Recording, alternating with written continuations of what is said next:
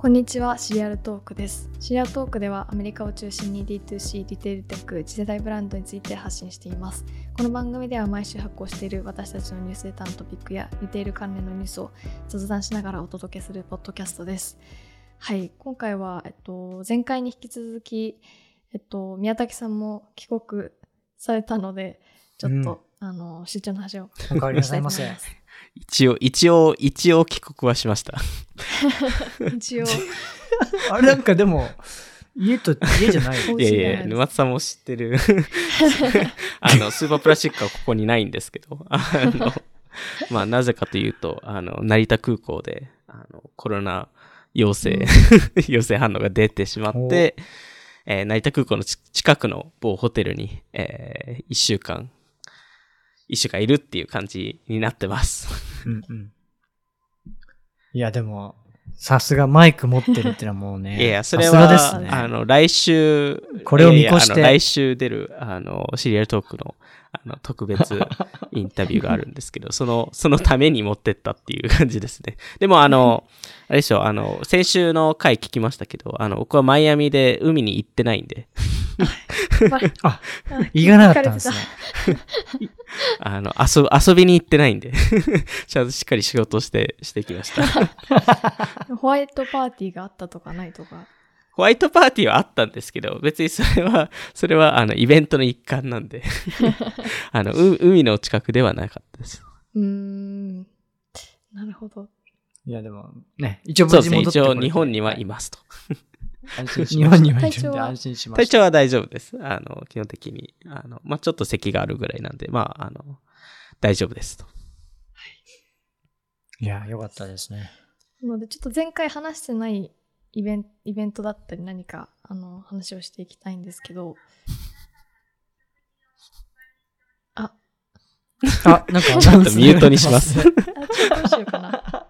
いやいやいや、これってなんかめちゃくちゃ長いですか？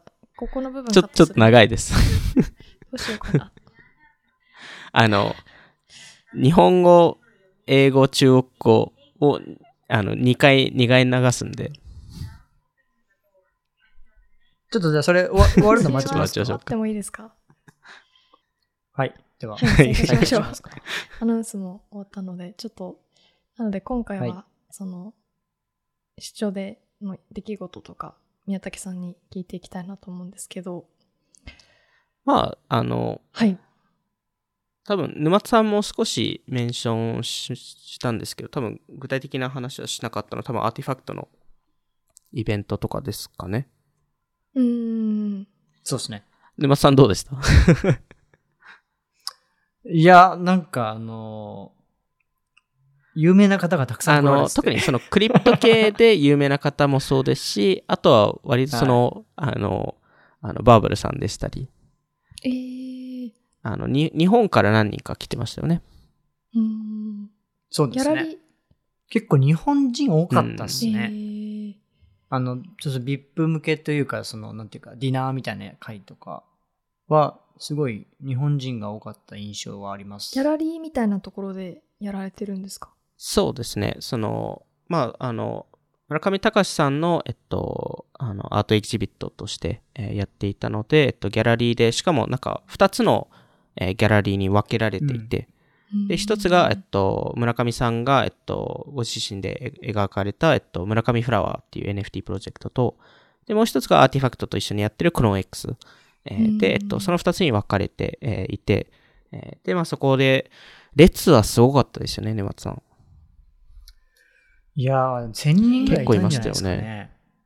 まあ、あの、アッパーイーストのそのギャラリーの外に、ふわーって行列できてて、で、我々その、アンディ・ダンザーのイベントに、あ、そあれ？その後、そのその前その前か。その前か。その前に行って、これもう時間無理だね、みたいな、なんか。あアンディさんのイベント行った後に行ったよね。えっと、あの、えっと、ギャラリーを見たのは、その、アンディ、アンディさんの前ですね。えっと、で、アンディさんのイベント行った後に、えっと、そ、あの、そうかそうかあのギャラリーのすぐ近くにディナー会があったので、そこのディナー会に行って、で、そのディナー会の後に、えっと、パーティーがあったっていう感じですね。そうですね。で、すごいその、その最初のそのアーティファクトのそのイベント自体は行列がすごくて、いや、これもう、これ無理じゃねとう。んで、結構、お土産も、お土産持ってったんですよ。そのアーティファクトのメンバーにおめでとうも込めて、ちょっとなんかオリジナルのせ、なんか、レザーアイテム作ったりして、それ渡したいね、みたいな話してたんですけど、なんか行列見たら、1000人ぐらい並んでて、これもうむ、これもう無理だなっていう話をしていたんですけど、もう、頼りになる宮武さんが、まあ、こういや、交渉じゃないです。あの、交渉じゃないです。あの、単純に僕と沼津さんは、あの、あの、VIP パスを持ってたので、あの、それで普通に入れたっていうだけです。へえ。スキップできて入れたんですけど、なんかそのパス持ってるともっと早く入れた説多分朝から入れたっていもうっ。と早く、早く行ってくれよ、みたいな。でも、たまたま、あの、入っねた、あの、クローン X の方に最初に我々入ったんですけど、あの、えーちょうどアーティファクトのメンバーもちょうどいて、えーで、そこで、えっと、会えて、で、その多分5分後にアーティファクトのメンバー1回帰ってたんですけど、あの、なんでちょうどちゃんと会えたので、えーすごい良かったですね。どんな方でした？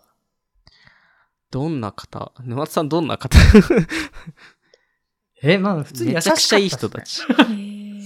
めっちゃいい人めちゃくちゃ優しい人たちで。まあ、あの、やっぱり、あと、あの、我々のことを認識しっかりしてくれたので、うーん。うんプレゼントは喜んでくださったんですか？プレゼントはディナー会で、えっと、渡したんですけど、はいあの、めちゃくちゃ喜んで、えーいましたね。喜んでくれましたね。ね。結構行列はその、その、ギギャラリーのホルホルダーの方たちが結構並んでるみたいな感じなんですか？えっと、はかなりいましたね。やっぱりその列の中で結構皆さんグッズを自分で作ったりとか、おえーしてたりすするうん方もいっぱい、そうですね、T シャツとか、ね。あのパーカーとか、えーいろんなものを作って、えーやってたので、やっぱりそこはすごかったなっていうところと、やっぱりその列の並ぶときに、あの、あのいろんな話をもちろん聞くんですけど、やっぱりはい。クリプトトーク的なフロアプライスがいくらだみたいな話をいろいろしてたりとか、やっぱりまあそういうのってニューヨークでそこまで見かけないんで、やっぱりそれはうんまあ特徴的だなと思いましたね。ちょっとその行列の写真とかは多分鉄郎もそうですね、撮ってたよ動画とか。も撮っては、えっと、うんいたんですけど、それ多分、鉄郎のアカウントとかで見れいやるのか、なあの、多分あの、あんま出してないです。あ、出してない、出してない。まあ、どっかでタイミングで出すかもしれないですけど。そうです。うんいや、すごかったですね、本当熱気が。まあ、あそこだけなのかもしれないですけど、もっとやっぱ、なんか、NFT 自体はまだまだ一部のものっていうイメージだったんですけど、まあ、あの周辺に関してはすごいその時は盛り上がりを感じるそうものでした。ですね。まあ、あとはやっぱり、あの、ディナーパーティーでは、あの、結構やっぱ VIP のメンバーとかいたりとか、まあ、それこそ、あの、僕もツイッター上では知知っていた人とか、あの、うんで、あの、顔がクローン X なんで、プロフィール写真クローン X なんで、誰かっていうのがわかんなくて、そこで初めて話して、えっと、連連絡の交換の時にツイッターをフォローし合おうっていう話で、あれ、すでにフォローしてる人なんですけど、みたいな。へえ。そう、やったら絡んでくる人たちだったんですよ。あ俺らに。やったら絡んでくるから、もう何なのってちょっと思ってたんですけど、調べたらめっちゃ有名人じゃんみたいになって。確かにわかんないですね。うん、わかんなくへて。ーでも、あの、えーまあ、ふ二人、二人組でしたよね、沼津さん。はい。そうですねあの靴がすごかったですね。あの、 RTFKT の。あの、アーティファクトのあの、フェオーシャスさんとの、えっと、コラボをやったんですけど、それの、いわゆるその、えっと、実際に作られた前の試作品を持ってて、で、その、あの、後々、そあの、ディ、あの、ディナー、ディナーパーティーの後にアフターパーティーがあったんですけど、そのアフターパーティーに彼らが向かう、向かうときにフェオーシャスさんと一緒に向かってたっていう。うわうん。もうなんか、そうですね本当に。我々なんちゃってビップだったんですけど、彼らは本当にビップで、あの、そうですね。それでその、みんなで写真、靴の写真をこうやってみんなで足出して撮ったんですけど、鉄道、鉄道だけ、いやいや、あ僕オールバーチャです。だあの、あの、でしっかり、あの、あの、アトムスです。アトムス？一人だけちょっとレベル感が違う、違うナイキじゃない。一応自分ナイ、あの、コムディギャルソンとナイキのやつ履いてて、ナイキに合わせてったんですけど、ナイキアーティファクト一応ナイキなんで、アトムスで。アアトムズ。でも、哲郎あの、あ、そうですね。ジョーダンの一応ジョーダンのパーカーは着ててたんですけど。ナイキの人がはいあの、一応ナイキの担当者も来ていて、えーあの、3人ぐらい来てたんですけど、やっぱり一人すごかったですよね。あの格好とかも、うん。おしゃれでしたね。わざわざポートランドから来ていて。あの人、クリエイティブの、ククリエイティブな担当者と、あとメタババース担当者ですね。メタバース担当者。えー、どんな方なのか気いやになりま、す結構目立ってました。へーあと、はい。そっか。あと、ジェフ・ステあ、ープルジェフ・ステーさんも来プルさんも来てましたよね。はい。日本だともしかしたらそんなに知名度ないかもしれないですけどう、んあのデザイナーうのんアーティスト兼デザイナーみたいな、あの、 RTFKT もコラボメタしてます、ね。ビジョンとかで早めにコラボしてた相手で、 Jeff Staple さんが普通にフラッと来てて、で、なんかそれびっくりしたのこの話もう VERBAL さんってすごい顔広いんですね。もうなんかその、有名人だけが集まる、なんかディナー席で、なんかみんなでワイワイやっあのワイワイワイというか普通に会話してましたね。 VERBAL さんも Jeff Staple のあのコラボのパーカー着て、はいまあ、そういうすごい回ですね。ミーハーな感想ですけど、だ大丈夫です。大丈夫これ？大丈夫です。なんか、あと、あれですねプイ、プールスイートのイベントに行かれたっていうのもちょっと、個人的には気になります。あの、うんプールサイド FM のプロジェクトで始まった、あの、はいプー。ルスイート、なん、なんて説明したらいいんですかね？シェアトークでもい何回か多分。そうですね。何回か、はい、やってますよね。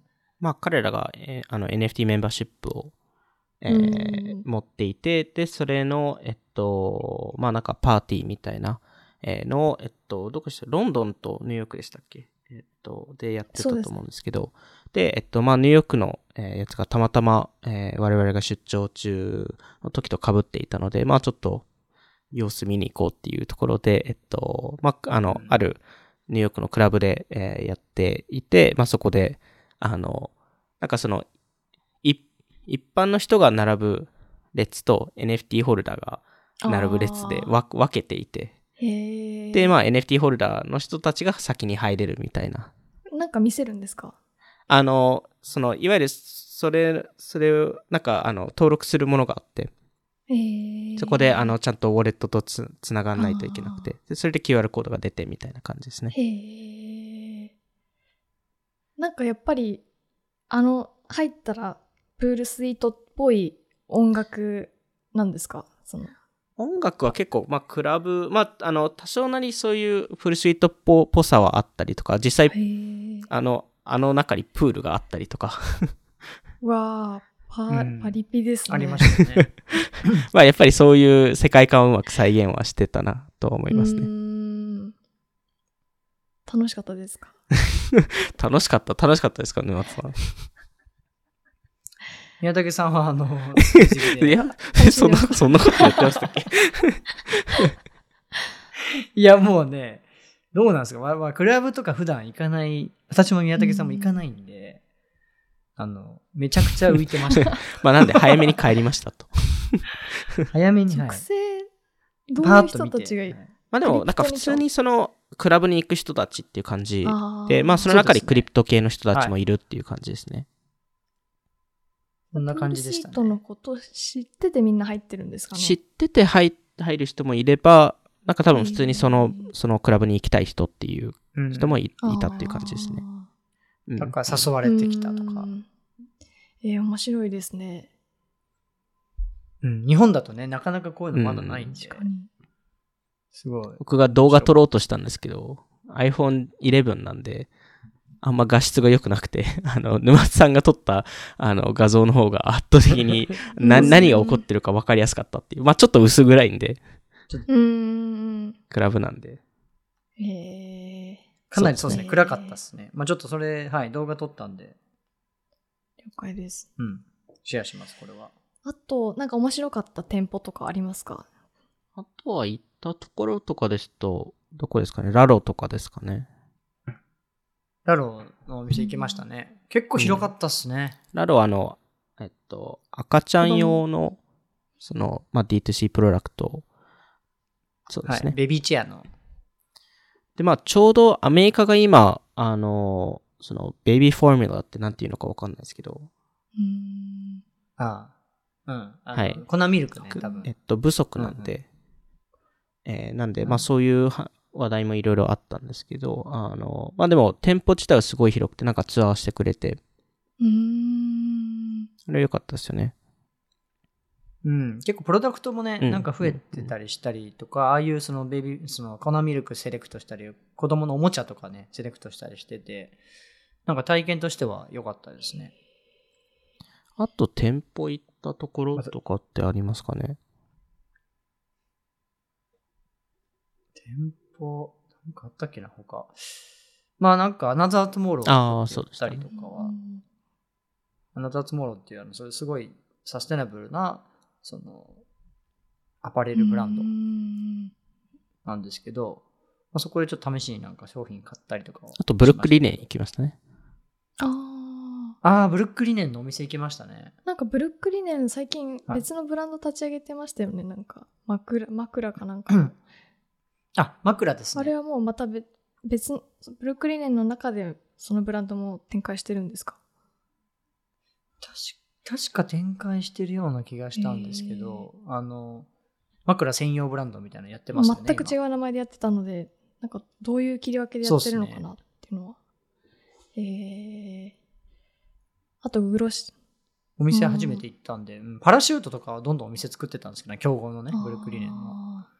ルックリネンのお店は初めてでしたね。もともとな、キックスターターで始まったんですよ、確かに。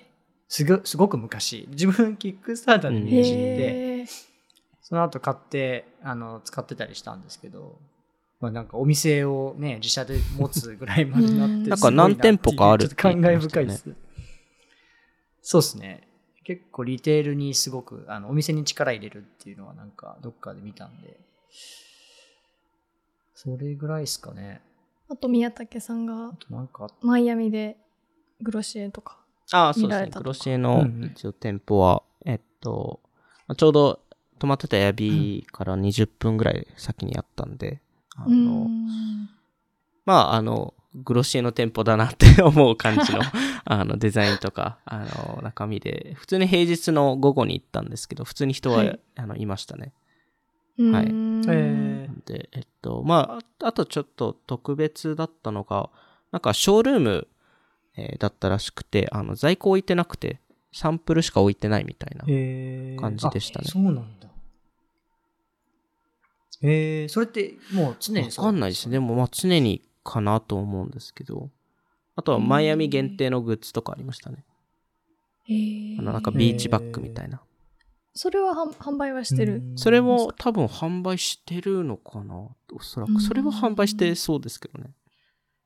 そんなに商品自体は本当に見せるためのにまあやっ、てるそこで試すっていう感じですよね。へえ。マイアミ自体そういう D2C の店舗って他にも結構あったりすそこるんでか？ますで、その、あの場所ではそこまで見かけなかったですね。まあ、ただそこが行ったエリアが、あの、結構ショッピングモール的な感じのエリアでもあったので、ただそんなに見かけなかったなとなるほ思います。どね。あとパレードも行ってきましたね パレー沼津さんは入らなかっいいなたですよね。えいやもうさ、気まずいじゃないですか。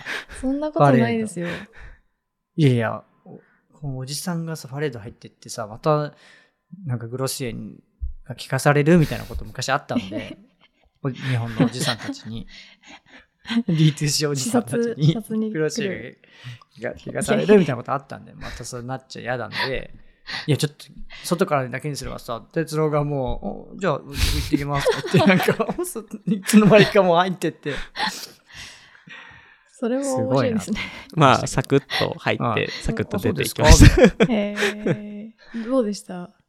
まあ、やっぱすごいデザインはこだわっているなっていうところでしたね。あの、うん。まあ、色合いとかはやっぱり全然、あの、グロシエとかとは全然違う感じでしたし、まあ結構グッズとかも一番後ろに置いてあって、いろんななんか、あの、なんかトランプとか、なんかいろんななんかう、んあの、傘とか、なんかいろんなちょっと違う、今まであまり見た、見てないやつとかを置いてたんで、なんかそれは面白いなとは、えー思いましたね。うんまあやっぱデザインはすごい凝ってるっていう感じでした。うーんグロシエとパレードの客層ってちやっぱ違いますか？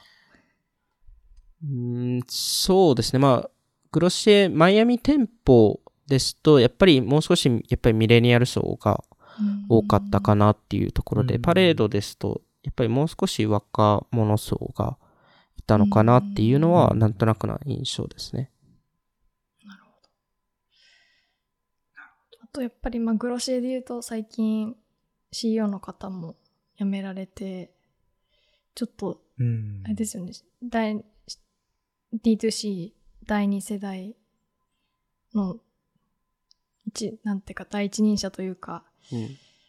そうですちょっね。悲しくもあるんですけどまあでもお疲れ様でした 全然知り合いでは何でもないんですけどすごいなって思いますあの一人であんなに大きなうん会社が作れるっていうのはうん本当に女性としても起業家としてもすごいとす思います。ごいですよね。あのニューヨークのお店のやっぱり感動っていうか驚きうんは、あの、すごかったですいいなね。その、なくなっちゃう前のお店。まあなんかまた作ってるらしいですけどね、ニューヨークの店舗は。そうですね。ロシア行ったことないんですよなんね。かね、人もすごい、もうなら、えー。行列がすごい、うん人もすごい、量もすごいし、中のなんか体験雨の日はちゃんとも傘持ってきてくれる、くれますし。うん。ん。一やっぱブームを作り出したね、人ですよね。ま、間違いない。まあやっぱそのコミュニティ感とか、その、うん。そのブランドのグッズを着たいっていううん。コスメブランドとしては本当珍しいと思うので、確かに。そのやっぱり新しい流れを作った方ですよね。うん。あのニューヨークのやっぱ店舗の作り込み度合いは結構やっぱすごかった気がしますけどね。ナイキとかとなんかいい勝負えーなんじゃないかってちょっと思うぐらい、前の店舗はすごい。やっぱり今今その LA の店舗もそうですし、あの、シアトルの店舗もそうですし、マイアミの店舗もそうでしたけど、やっぱり店舗の作り込み具合はやっぱすごいなと思うので、うん。そこを、まあ新しいその入ってきたカイル・リーヒーさん、えーが、まあどうそこを扱うのかとか、まあちょっとどういう方向性でグロシエを持っていくかいくのかっていうのは、あの気になりますよね。CMO の方も辞められたのと、あと、パッケージとかのデザインやれされてる方も同じ時期に退職されてたので、うん。なんかミレニアムピンクうんからちょっと脱却するのかなとか、ああ、ちょっちょっとトとどうーンを変えるっていう見せ方にうんなるのかなとちょっとねそれはちょっと面白いですよね。そう、本当にそう、うんそういう感じでう、んトーンがい、まあ一気うんにガラッとは変わる。でも、変えるならガラッと変えますよね。でもなんかうんそうですよね。か、若者層にはまだいけてないっていうのが、うん。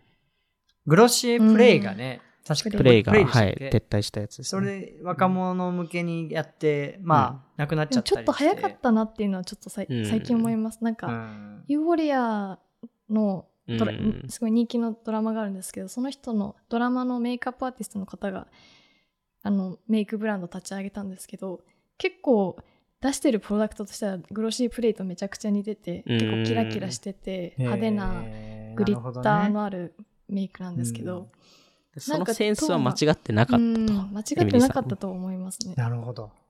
早すぎたんですうね。逆に、あと少し辛抱してたらっていう説もあるっていうことですよね。うんそうかもしれないですね。ちょっと気になります、そこは。うん